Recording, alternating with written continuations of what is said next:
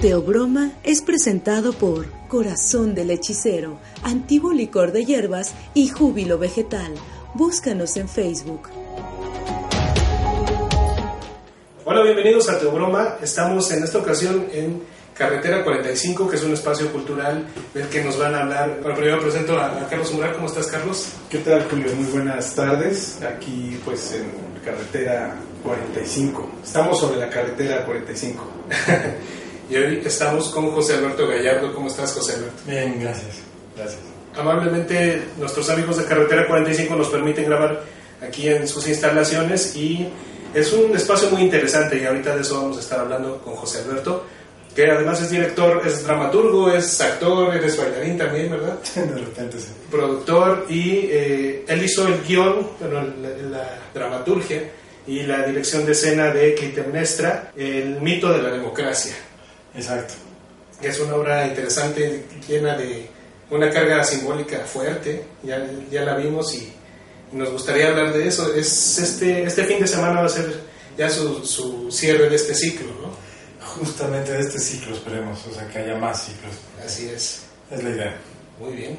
Bueno, eh, Carlos, no sé si tengas una pregunta al respecto sobre Clitemnestra o sobre la carrera de José Luis. Sí, yo tengo una pregunta, es ¿cuándo comienza la siguiente temporada? y pues quisiéramos que este año, pero probablemente sea hasta el año entrante. Ok, pero sí planean una, sí. una siguiente puesta. Sí, la, la idea es, eh, si se puede aquí, pues ideal, porque fue creada para este espacio. Y si no, otro lugar que me gustaría mucho es el Teatro El Galeón, donde creo que pues se vería muy bien, se ampliaría un poco el espacio. Y cualquiera de los dos, digo primordialmente aquí, que es para donde fue creada. Claro. Pues esto es que eh, comenzamos este teograma de, de, una manera un poco accidentada por varios motivos, pero, sí, pero esa, esa parte no se verá. La que sí se va a ver es que por lo que debimos haber comenzado, es con una reflexión sobre lo que es el teatro. Sí. La, eh, el, teatro, la, dramaturgia, la tragedia, de alguna manera, porque Alberto tiene una... Em, o sea, se, especializa no, no, no, nada más en concebir la, eh, la trama, digamos, sino con todos los, los ornamentos simbólicos y además tiene la, la, capacidad de ponerla en operación, de ponerla en escena, digamos. Digo operación porque finalmente es, es, un acto, es un proceso dinámico Entonces, este, pues podemos platicar un poquito sobre ese tema. ¿no? Claro. Eh, no sé, Alberto, si a ti te gustaría platicar ¿En qué, momento, ¿En qué momento te identificas tú por primera vez con los procesos de representación? Porque el teatro es eso, es una representación de la realidad, que muchas veces es hasta, hasta más real que la misma realidad, por así decirlo. Válgase la expresión. Sí, pues yo creo que desde niño. La verdad es que mi primer eh, contacto con la ficción fueron los cómics, como en el caso de muchos. Y particularmente, pues para mí, el personaje pues como más humano de todos los superhéroes. Eh, ahora ya hay muchos más, pero pues de, esa época pues era Batman para mí. Claro, yo era muy pequeño y, entonces los empecé a leer y entonces todo su conflicto humano me, empezó a parecer muy atractivo desde, vamos, desde que antes de hacerse Batman, eh, esa serie de año uno, pues para mí fue fundamental y ahora lo puedo reconocer, entonces yo lo leía y me divertía y entonces empecé a dibujar, eh, hacía mis propias historias. Y después fue una cosa que dejé y realmente mi llegada al teatro fue una mera casualidad por conocer algunas personas, por estar dejando una cosa en mi vida antes, entonces no tenía mucho, no sabía muy bien para dónde dirigirla y pues hubo una coincidencia y realmente el teatro a mí me atrapó. Eh. Hubo una persona, varias personas, pero me puedo decir que por un lado, José Caballero fue alguien que me abrió mucho el panorama, por otro lado, Antonio Zúñiga, el director de este espacio, y por otro lado, Natalia Traven, que fue como mi primera maestra, que realmente me abrió el panorama de lo que es el teatro, lo que yo no me imaginaba que el teatro podía ser. Me invitó a leer muchas cosas y a partir de esos tres eh, maestros, pues fue que el panorama se fue abriendo y, y así comencé, pero con el antecedente de haber leído muchos cómics antes. Curiosamente, Batman, pues es, en sí mismo es una representación. O sea, es- no nada más porque, tenga, porque tiene un disfraz, Sí. o una máscara, ¿no? o un antifaz, sino porque es una, representa es, una, es una doble representación. La representación del personaje y la representación del hombre murciélago dentro del... que bueno, el personaje se representa en un hombre murciélago. Es decir, estamos hablando de procesos que tienen que ver con la metaficción. Es decir, la ficción dentro de la ficción, dentro de la ficción, dentro de la ficción. Y que en algún momento deja, deja ver también una luz de, de realidad, ¿no? Que además tiene unas motivaciones, ¿no? Eso también es lo interesante Ah, sí. de construir un personaje y que va directo al quehacer de la dramaturgia, me parece, ¿no? Sí, yo por eso pienso que, digo, hay mucha, ya no soy un experto en cómics ni nada, pero en cuanto al personaje de Batman, yo creo que es un personaje muy bien construido por eso, porque nunca deja de ser totalmente humano, tal vez ya ahora en las películas ya se vuelve muy irreal, pero particularmente de esas series originales, como era Año 1, como las leyendas del Señor de la Noche, El Caballero de la Noche Regresa, todas esas series que lo muestran en su lado más humano y, y tiene mucho que ver con lo que tú decías. Eh, lo que es una lástima también es que apenas DC comentó que Batman va a ser un metahumano, lo cual creo que es, va en contra de, del valor que tenía Batman, ¿no? Yo creo que sí, o sea, desde las películas a mí me empezó a parecer que no era acertado darle tanta tecnología y tantas... Porque pues justamente a mí lo que me parecía muy atractivo era el la personaje. Bueno, hay una serie, la de Justicia Ciega, donde él queda paralítico y entonces sí usa la tecnología como para guiar con la mente a otro cuerpo, pero justamente es todo un discurso acerca de la representación de quién soy, si soy yo, o es mi cuerpo, o es la mente, y no importa qué cuerpo sea, y después el personaje, ¿no? El, el disfraz, Batman, de Bruce Wayne, su alter ego. Entonces es una reflexión muy interesante en esa serie.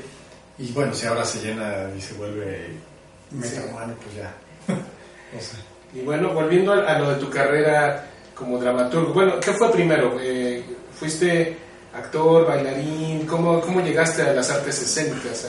Pues yo empecé, ya escribía desde antes Sí. y sí tenía como el interés, pero me atrajo mucho la idea del actor. Mm. Entonces eh, empecé a estudiar eh, cursos de actuación, después entré a la carrera en la facultad con la idea de la dirección escénica, pero tomando clases de actuación, y a la par que entré a la carrera de actuación entré a la de danza. Sí. Entonces las fui llevando y estuve año y medio en la de danza y ya después la abandoné y seguí con la de teatro. Y seguí tomando cursos de danza y porque pues me parece muy atractivo y la verdad es que por ese lado mi escuela era adolecía mucho de, de la parte física. Y bueno, ahora ya después de muchos años puedo ver que mi carrera siempre estuvo interesada en que convivieran todos los aspectos. Eh, o sea, no solo poner un texto unos actores actuando, ¿no? Sí. sino que siempre me interesó la imagen, el movimiento, desde las primeras obras. ¿Y por qué te atrae el teatro experimental en particular? En, en el caso de, de Clitemnestra, ¿cómo, ¿cómo llegaste a, a concebir esta, esta puesta en escena?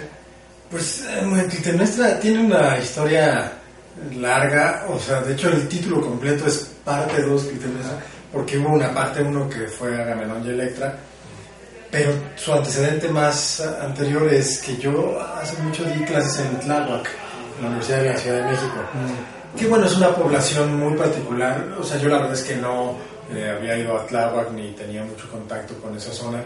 Y entonces de pronto sumergirme en la realidad de Tláhuac, de la población de ahí, pues me pareció muy estimulante, pero a la vez muy atroz en muchos sentidos, porque había una violencia familiar extrema. O sea, prácticamente todos mis alumnos, que además no eran unos niños, o sea, esa universidad tiene la característica de que la mayoría de su población son adultos, eh, pues muchos ya con hijos. Y Yo tenía alumnos de 50 años, de 40 años, y cuyas narraciones acerca de su vida familiar tenían que ver con una violencia latente, porque el tío había violado a la sobrina, porque el papá había violado a los hijos. Entonces había una cosa muy pero donde había ocasiones que se desataba la violencia, pero en la mayoría estaba de forma latente, ¿no? Sí. Siempre como una venganza por venir. Y, y entonces a partir de ahí pues me pareció que la historia de la Orestiada, eh, que tiene que ver con la venganza dentro de la familia, con la violencia dentro de la familia, era un buen camino para hablar de todo esto. Y entonces hicimos una obra que se llamó Último Orestes, que fue una experiencia, pues para mí, o sea, nadie la vio más que los que la presentamos dos veces allá en la universidad. Es decir, no tuvo mayor trascendencia, entre comillas, en mi carrera como tal, pero sí la tuvo a nivel personal porque me abrió la una posibilidad de una inquietud que yo tenía desde hacía mucho de hacer convivir el teatro con la realidad más cruda de lo social. A veces hacemos teatro social o político, pero hablamos de generalidades. Y aquí me interesaba mucho meternos en la intimidad de las recámaras, de las casas en donde estaba ocurriendo el conflicto. Y me parecía que la honestidad pues, era un buen camino. Y ya después la quise hacer profesionalmente y en tres partes. Siempre me interesó la parte mítica. Yo tengo de mi niñez y vamos, mi formación en mi familia y hasta la preparatoria, viví una formación católica muy fuerte, ¿no? muy intensa. Incluso tuve una cierta eh, inclinación a lo sacerdotal. Y bueno, finalmente no fue ese mi camino, pero leí mucho, estudié mucho, y sobre todo yo era un ferviente creyente de la, vamos a decir, de la mitología católica. Y bueno, después viene pues una parte de ruptura personal y bla, bla, de donde el mito, ya que empecé a estudiar teatro, el mito siempre me interesó. Y la iconografía del mito y la, todas las, referentes, las referencias a muchos mitos. Y ya en Clitemnestra, pues fue casi una coincidencia con esto de la UACM, entrarle a los griegos. Siempre me habían interesado solo por la parte mítica más que por las por las historias. Ahora, la Iliada, eso sí, debo confesar que sí he sido muy fanático de, toda la historia de la Iliada y de sus personajes. Y entonces, bueno, pues este fue el gran pretexto y coincidió además con que estaba yo haciendo como actor eh, la obra de Medea. Entonces, eh, pues también fue una parte muy nutritiva, ¿no? De su intercambio. Sí, yo estoy recortando algunas de las palabras que nos regala Alberto, y por ejemplo él, habla de la mitología y sus representaciones, eh, pero previamente habló del cómic. El cómic viene a ser la, la evidencia física, digamos, de los mitos contemporáneos. Sí. Este, es decir, el ser, el ser humano es un, es un ser eh, mitófago, es decir, necesitamos nutrirnos con los mitos en todo momento. En todo momento, incluso en la psicología personal, uno de repente necesita confeccionar ciertos mitos personales para poder terminar de construir el mundo y de alguna manera entenderlo o apropiarse de ese mundo. Entonces, esa parte eh, me gustó mucho cuando, cuando hablas de, de, que el antecedente de esto es, es el mito. ¿no? Y bien dices cuando cuando que en los griegos no nada más es el mito, sino todas estas narrativas de corte humanista que son todas las tragedias, estas fórmulas, eh, porque mencionaste otra palabra que es violencia, las fórmulas de la violencia, es decir, la tragedia finalmente y en esencia es una fórmula de violencia. ¿Por qué?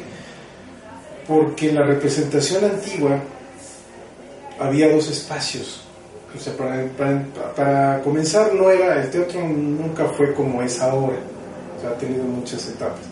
Pero en un principio tiene ese carácter ritual, se ha dicho ya muchas veces, pero la transición psicológica entre el espacio ritual de la representación y el espacio de la percepción del espectador es una transición de violencia.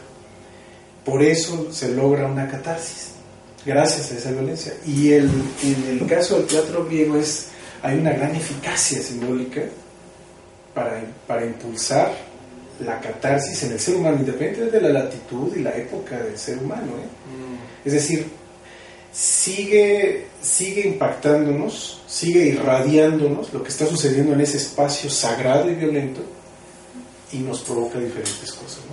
Y volvemos a caer a la puesta en escena de, de Es, eh, es, fenomenal, a mí me gustó mucho esta, esta especie de mezcla entre instalación por, de la parte de la escenografía con una especie de performance eh, y, que, y, que, te proyecta muchas cosas, como tú dices, te irradia y te hace sentir, es provocadora, pues. A mí, a mí eso es lo que me gustó de la obra y lo que me movió y yo creo que está muy bien lograda y por eso sería muy bueno una segunda temporada para que la gente que, digo, ahorita lo, este fin de semana va a ser el último desafortunadamente por ahora, pero sí sería bueno que más gente la, la viera, se acercara. Es, además este foro es muy eh, íntimo, ¿no? Creo que caben 50 personas, algo así. En realidad menos. Sí, sí. sí. Bueno, normalmente caen hasta 60, ya. pero por la disposición que tenemos, claro. caben menos. Pues sí, yo, yo tomaría mucho de lo que ustedes han dicho eh, en relación al, mito, a la violencia, al teatro. Eh, efectivamente, la... Bueno, primero regresamos a la mitofagia, como la, has denominado. Yo creo que nuestra obra Clitemnestra apunta mucho a reflexionar acerca de eso. O sea, hasta qué punto el ser humano o la condición humana o esto que llamamos civilización o cultura es en realidad el mito del ser humano. El ser humano ha construido su propio mito para justificar su estancia en el mundo. Desde mi punto de vista, y no solo desde mi punto de vista, sino de algunos autores, el ser humano extravía su lugar en el ecosistema, en la cadena alimenticia, en la naturaleza, y entonces empieza a tratar de justificarse a través de mitos creando los dioses, creando las religiones, creándose a sí mismo como la figura antropocéntrica, ¿no? Como dueño de la creación a veces, y hasta llegar a lo que tenemos ahora, ¿no? O sea, una, una búsqueda de sentido que no encuentra camino, que no encuentra salida, y una enorme disgregación del entorno natural. O sea, somos una especie que no tiene lugar con el resto de las especies y que a lo mucho las tiene de mascotas o las utiliza para exterminarlas y, generar sus eh, insumos, pero, pero todo a partir de justificarse a través de los mitos. Y por otro lado, la representación, pues sí, el teatro que ha evolucionado tanto, que ha pasado de lo ritual a, a lo que tenemos ahora, a mí siempre me ha gustado que exista un cierto eh, sentido ritual en, en, en, mis puestas en escena. Se nota. Que perviva un poco la idea de que hay una, pues no diría que hay una trans transustanciación ahí como en el caso de Dionisio o como en el caso de una misa, ¿no? Pero sí que los personajes eh, podamos ver su carne, eh, cómo está vibrando y que podamos eh, rendirnos ante esos extremos de, de, los seres humanos, ¿no? Sí. Y por otro lado, bueno, pues la representación de la violencia, justo en esta obra que hay tanta sangre, ¿no? O sea, en las narraciones originales, pues es sangre, más sangre, más sangre. Eh, quisimos que no hubiera, por ejemplo, el elemento sangre, la representación del elemento sangre. No quisimos que hubiera la representación de la violencia como tal, como a veces lo hacemos en el teatro, que queremos que sea lo más real posible los golpes, y, y la, sino que hubiera una cierta metáfora y bueno, el caso de las dos muertes que, ocurre, ocurren en nuestra puesta en escena, pues no están sucediendo realmente, ¿no? sino es una representación tal cual, pero que creo que en el contexto puede dar idea a los espectadores de que lo que está ocurriendo ahí es una muerte, pero sobre todo eh, puede permitir la reflexión acerca de esa muerte llevada a cabo con violencia. Y, y pienso que como está, que como está dispuesta la la escena en Clitemnestra, hay otro elemento que entonces rompe por momentos la distancia entre el espacio de representación y el espacio de observación, el espectador, que los personajes a veces le hablan directamente al, al, espectador y que entonces esta supuesta línea se rompe y el espectador deja de hacer el ejercicio de imaginar de, bueno, estamos en Grecia en el año tal, sino de decir, estoy aquí en Carretera 45 en el 2017 y, entonces mi reflexión es en el presente y no acerca de algo que, bueno, pues me están contando una historia que puede ser horrible, pero no me toca a mí, ¿no? Sino estoy aquí con otros seres humanos que estamos reflexionando acerca de nuestra condición y de repente si hay momentos de ficción donde regresamos a la representación plenamente y a veces se desborda y creo que eso pues está más o menos logrado en, en Clitemnestra. Sí, además se sugiere, ¿no? Por ejemplo, como dices, no, no se emplea sangre, pero hay elementos ahí que con los que se sugiere esta, estas manos ensangrentadas, por ejemplo. Eh, me gustó también esta, cómo equiparas al oráculo de Delfos con un MC o con, con un DJ. O sea, sí lo conectas también con una generación actual que se puede ver de algún modo reflejada más fácilmente con esos elementos. Sí, es que yo pienso que ahora, ¿quiénes son nuestros narradores o nuestros oráculos? O, más, más allá, ¿a quién escucha, a quiénes escuchamos para que nos digan acerca de la vida? Y pues en muchos casos eh, los canales pues ya no son ni siquiera la literatura, sino eh, la música, ¿no? Incluso yo puedo decir que mucho de mi imaginario pues vino por las letras de canciones, ¿no? No necesariamente del rap, pero sí de, diversos autores donde sus letras me eran muy estimulantes de modo existencial, pues, ¿no? Sí. Y creo que muchos, ¿no? muchos que en nuestra adolescencia escuchamos cierta música, nos abrió un panorama existencial, de, tal como lo hacía el oráculo tal vez en, en aquellos tiempos, ¿no? O sea, aquí me pareció importante que fuera pues, es un cantante urbano, rapero, ¿no? Quien estuviera eh, advirtiendo a los personajes acerca del devenir. ¿Cuál es tu relación con Carretera 45? ¿En qué momento empiezas a trabajar con la compañía? Pues ya es una relación larga. Yo, antes de que existiera Carretera 45, que si no miento, creo que se fundó en el año 2011 o 12, ya. por ahí. Sí. Antes era el, eh, el grupo se llamaba Albor de Teatro, que era de Ciudad Juárez y tenía muchísimos años. Y como les contaron, mi primer contacto con el teatro es con un grupo de la Casa del Teatro que dirigía José Caballero, donde estaba Antonio Zúñiga, que él era de ese grupo de Albor de Teatro. Entonces fue como mi primer amigo en el teatro fue Antonio Zúñiga. Sí. Y también mi primer maestro, ¿no? Él leyó mis primeras obras, me empezó a dar consejos. Y ya y entonces pues ahí pues una relación, después yo lo invité a actuar, hicimos varias obras juntos, eh, escribimos otra, y ya cuando se funda Carretera 45 como teatro, en el año 2013, si mal no recuerdo, me invitó a dirigir la primera obra de la, con la compañía, que fue una obra de él, que se llamó Lo que soñé ese día que me quedé dormido bajo el puente, eh, y esa la estrenamos en 2014 la estrenamos en el Galeón y luego la trajimos aquí. Sí. Y fue una obra, pues también creo que muy potente, ¿no? Un poco transgresora también. Y, y, después, bueno, yo aquí he tenido, tuve en este espacio la obra de Taladro, la obra de Vengo del Sur, la obra de Jab, eh, la obra de Dime que es mentira, y pues ahora, ahora esta. Y que sí, eh, esperamos también que, que se haga una segunda temporada de Clitemnestra, pero ¿qué proyecto tienes actualmente? ¿Qué sigue después de, de Clitemnestra? Pues tengo la, la, intención de hacer la tercera parte, que es Orestes, eh, que la llamaría Último Orestes, como aquella primera, Último Orestes, el mito de la libertad. Y que tiene que ver con cuál es nuestra idea de libertad. A veces uno puede pensar que ser libre es no tener ningún amarre con nadie, ¿no? Pero eso pues hablaré de un aislamiento, ¿no? De una suerte de nihilismo, no sé. Y entonces, ¿cómo hemos construido la idea de libertad? Primero, bajo la idea de control. O sea, mientras más controladas están las sociedades, mm, entre comillas, más libres se supone que son, ¿no? O sea, donde menos presos hay o menos criminales son las sociedades más controladas. Sí. Pero por otro lado, también en esas sociedades son las personas más aisladas, ¿no? Me refiero a las sociedades tal vez nórdicas, otras muy supuestamente evolucionadas. ¿Cuál es realmente la idea de libertad? En el caso de Orestes, mata a su mamá, huye y lo persiguen las líneas, diciéndole pues, que ha hecho mal, que ha hecho mal, no puede quitarse eso hasta que hace un ritual. Y entonces, ¿cuál es la medida del hombre o del ser humano?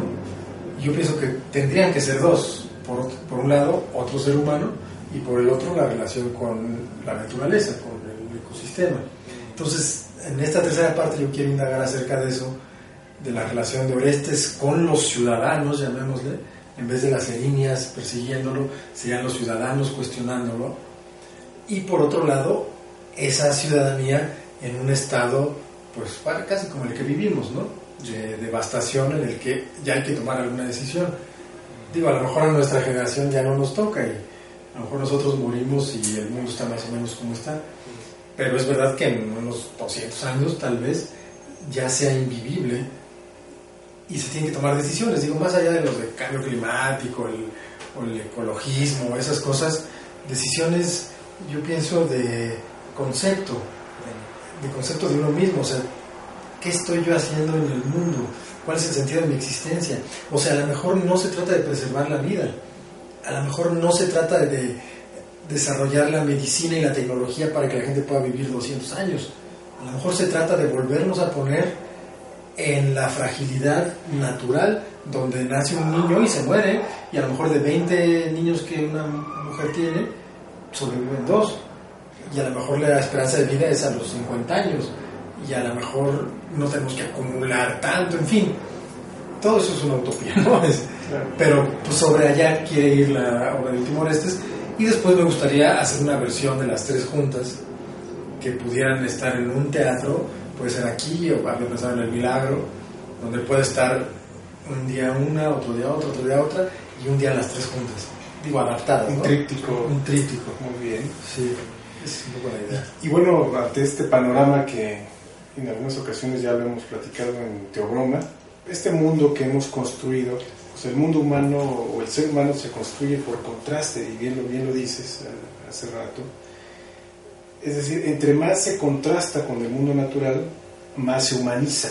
Pues ese es, ese es un fenómeno que vamos a ver. Entonces, por eso la, la civilización sí marca límites para no ser invadida por la, por la naturaleza y al, contrario, los va ampliando para ir invadiendo la, parte no civilizada.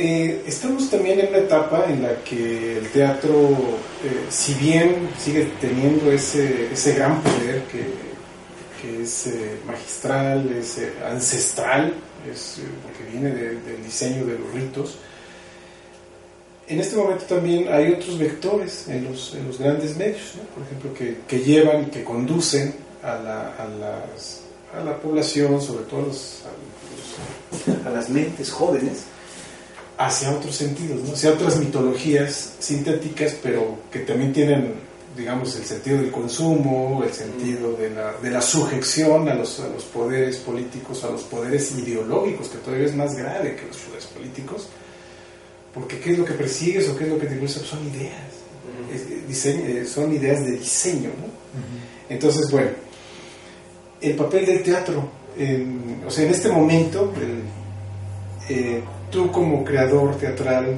como dramaturgo, como persona joven, como persona que ve, que asisten eh, jóvenes, que, asisten personas de todas las edades a tu, a tu trabajo, ¿cómo, cómo acercar más, o sea, cómo hacer detonar más el poder del teatro? Pues sí, es una gran pregunta. Yo estoy convencido de que nos hemos equivocado. Eh, porque hemos querido, digo, el teatro, pues sí es entretenimiento, ¿no? Pero lo hemos querido poner en el mismo cajón de todos los demás entretenimientos que van desde Netflix al cine, uh -huh. a los grandes musicales, a bla, bla, bla, ¿no? Muchísimas cosas. Ahora, y ahora pues todos sabemos que la revolución del streaming también está, puso en entredicho a la televisión y a unos medios que parecían inamovibles. Y entonces el teatro, si lo metemos en la misma canasta, pues va a perder necesariamente. Es mucho más difícil de hacer, es mucho menos costeable, eh, etcétera, etcétera. incluso para el espectador es más difícil acudir al teatro y vivir una obra de teatro. No puede poner pausa, no puede comer palomitas, no puede hacer ruido, a veces sí, eh, a veces le exige demasiado. Entonces, pues eso va en contra de, de, esto que tú dices, ¿no? De estas nuevas mitologías. Yo lo que creo es que al teatro hay que sacarlo de esa canasta y el teatro tendría que buscar sus propios puentes comunicantes. Puede haber gente a la que le interese el teatro y que no esté enterada de, de que existe o de que existe un tipo de teatro con el que él podría dialogar. ¿Cómo acercarnos? Yo creo que tenemos que acercarnos a las universidades, eh, pero no en el formato que muchas veces se hace así de ir a repartir boletos o de hacer un trato con el profesor para que obligue a los alumnos, sino me refiero a un, a un, interés genuino. Es una labor que yo creo que si se hace desde esas bases, o sea, todavía hay gente que estudia historia, sociología, psicología, eh, arte, o sea, hay muchas este, materias y carreras afines a, la, a, quienes les interesaría el teatro, pero que muchas veces no tienen la menor idea de que existimos. Porque nosotros que seguimos tirándole a la gente que busca entretenerse. Uh -huh. Y a veces sí, a veces sí coincidimos. A veces hay obras que son mero entretenimiento, muy bien hechas, y que bueno, pues eh, a veces hay coincidencia ahí, pero el teatro tiene otras, eh, otras aristas, otras caras, que no necesariamente conviven con lo que la canasta de entretenimiento es. Entonces yo creo que esa sí es una labor que nosotros tenemos que hacer, que nos hemos equivocado a todos niveles, ¿eh? desde los creadores, las instituciones culturales, eh, los productores, etcétera, etcétera. Y claro, también es cierto que existe un enorme atractivo por estar en ese lado, en esa canasta, porque pues siempre será bonito ser famoso, tener dinero, bla, bla, bla, ¿no? Y yo mismo puedo confesar que yo a veces digo, es que quiero hacer una obra comercial y pues quiero tener como un renombre en ese, en ese ámbito. Y, digo, no, pienso que esté mal, solamente que creo que son cosas diferentes. Sí. Y, y, de este lado, desde hace muchísimo tiempo, tal vez hubo un tiempo en el que convivían las dos, me refiero a los 50 o 60, no sé, donde las dos cosas, entretenimiento, llamémosle cultural, y el otro entretenimiento, pues era más o menos el mismo público y podía llegársele.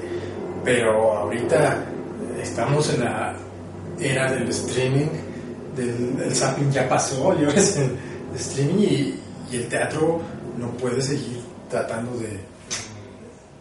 Es mi punto de vista, hay quienes creen que sí hay que tratar de competir ahí. Me parece, yo coincido contigo en el sentido de que sí, sí veo en el teatro una terapéutica, una, curación social, una curación civilizatoria, y precisamente esa violencia potencial que contiene la, la dramaturgia como tal, la tragedia, eh, digo, ahorita hablamos de tragedia porque, porque es el tema central de lo que tú estás trabajando, eh, es precisamente esa violencia que, que, estaba diseñada para producir curación. La violencia que tenemos ahorita este, pues más bien produce destrucción. es una violencia pues sí también de diseño, pero tiene un diseño político muy diferente, tiene una agenda diferente esa violencia. Totalmente. Sí, yo, yo pienso que la agenda y el diseño pues del poder y del dominio, del control y del miedo. ¿no? de, exacto, de tenernos sometido bajo el miedo y que pues no es la del teatro. Claro. ya, ya estamos por terminar este, esta emisión de, del podcast, pero me gustaría que nos hablaras de la labor que hace, que también es muy importante, Carretera 45 como centro cultural para vincular precisamente a la gente con el teatro? Yo creo que es un, una especie de oasis. Eh, o sea, de pronto pues uno se imagina, quiero poner un teatro, pues ¿dónde lo voy a poner? Pues en Coyoacán, en la Condesa, ahí donde hay supuestamente poder adquisitivo, donde está Nice, y de repente a Antonio Zúñiga se le ocurre ponerlo en la colonia obrera. Y al principio, pues yo no fui de los que se lo cuestionaron, pero sin duda se lo deben haber cuestionado de, oye, ¿cómo la colonia obrera nos, está feo, nadie va a ir. Y es que a él no le interesaba el público del, que acude a los otros lugares. A él le interesa, así le llama, el teatro de barrio. No porque sea un teatro chafa, no hay que malentenderlo. es un teatro bien hecho, pero que busca comunicarse con el barrio, o sea, con las personas que viven aquí enfrente, aquí junto. Y afortunadamente ha sido una labor titánica porque a veces se ha logrado una sinergia, a veces la gente ha acudido. Yo mismo en alguna obra, en dos obras, tuve experiencias muy gratificantes de personas que venían, eh, bueno, de hecho la semana pasada Clitemnestra vinieron personas del barrio, y entonces tal vez son personas que tienen un interés mucho más genuino en este tipo de teatro que, las personas que a veces creemos los letrados o la gente este, de las universidades o tal. Y no, o sea, las personas más, eh, pues, se acercan de una forma muy diáfana y de ese mismo modo son a veces acudidas por el, por el teatro que se hace aquí. Ahora, Carretera 45, pues, ¿qué tiene? Tiene talleres, entonces la gente acude a los talleres. Carretera 45 ha hecho obras con la gente del barrio, no recuerdo todas, pero sí recuerdo eh, Mi papá no es santo, El Mascarado de Plata, donde el actor principal era un niño que vivía aquí a tres calles, a tres casas en una vecindad. Hicieron eh, otra que se llamó Algo de ti, algo de mí, que incluso fueron a España con ella, pero era una reflexión acerca del barrio, eh, acerca de la, pues, de la vecindad, ¿no? Y pienso que, que Litemnestra, en, en este caso, sin que necesariamente hable de los temas del barrio, cuando viene la gente del barrio, se nutre de otra forma. Y, la gente del barrio eh, recibe, pues como decía, de una forma muy diáfana, con muchas menos barreras. O sea, contrario a lo que uno pensaría, ¿no? Uno puede decir, no, los del barrio han de ser más prejuiciosos, o han de ser, este, son ignorantes, para nada. O sea, aquí esa es una idea pues clasista, ¿no? De creer que el teatro es solo para cierto tipo de público, porque se hablan temas muy acá. No, aquí Clitemnestra, pues el nombre suena raro, pero yo seguro que las personas del barrio tal vez no habían leído la Iliada, ni sabían quién era Clitemnestra en Agamenón, y sin embargo fueron mucho más acudidas que a lo mejor los estudiosos de, de la mitología griega, ¿no? Y Cartera 45 tiene esa, esa labor, es un espacio abierto. Es verdad que ha costado mucho trabajo, porque también es cierto que estamos en un barrio donde la gente trabaja, donde hay muchos talleres, este, o sea, no es únicamente una zona habitada, sino es de, muchos negocios. Y la gente que vive aquí pues llega tarde, está cansada, ya no quiere venir al teatro. Pues ha sido difícil ¿eh? la comunicación, pero creo que es una labor que poco a poco se va ganando. Y entonces ahí sí está generando una nueva, un nuevo espectro de, de comunicación que no le está tirando a lo que aquí estamos tirando todos los que hacemos entretenimiento. Sí, y veo que por ejemplo hacen fomento de eso, con, ahorita tienen un concurso para una obra que hable del barrio, con personajes del barrio.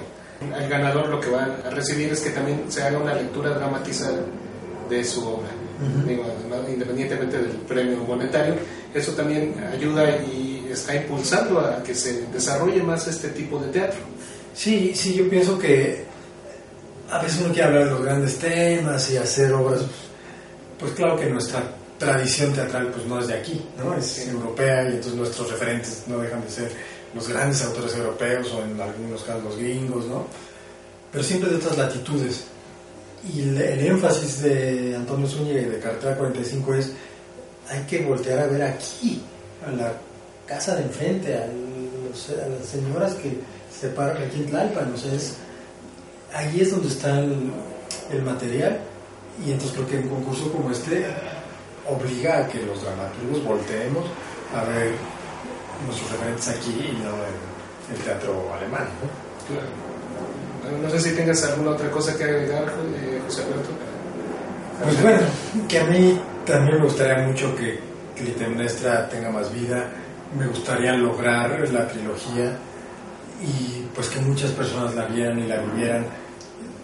Soy de la idea que el teatro pues no tiene mucho sentido si nadie viene a verlo y hay mucho trabajo atrás de, estas obras, pero el mayor trabajo siempre es cuando hay mucho público y público muy diverso, es cuando las obras crecen, de todos modos se estancan. Entonces, pues que ojalá la, pudieran ver eh, ahora en sus próximas temporadas. Bueno, pues te agradecemos que nos hayas recibido aquí en Carretera 45. Muchas gracias. José Alberto Gallardo, muchas gracias. gracias. Y bueno, gracias por ver esta emisión. Gracias, Carlos Umbral.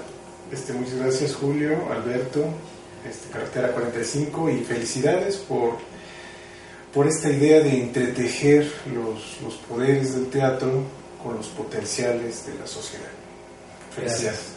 Gracias. En la descripción podrán encontrar el link para ver la dirección de Carretera 45 en Internet y todavía alcanzan la convocatoria de este teatro de barrio del, que, del concurso del que les estamos hablando. Muchas gracias por vernos y hasta pronto. Hasta pronto. Se dice que la luz más bella emerge de la oscuridad. Teobroma fue presentado por Corazón del Hechicero, Antiguo Licor de Hierbas y Júbilo Vegetal. Búscanos en Facebook.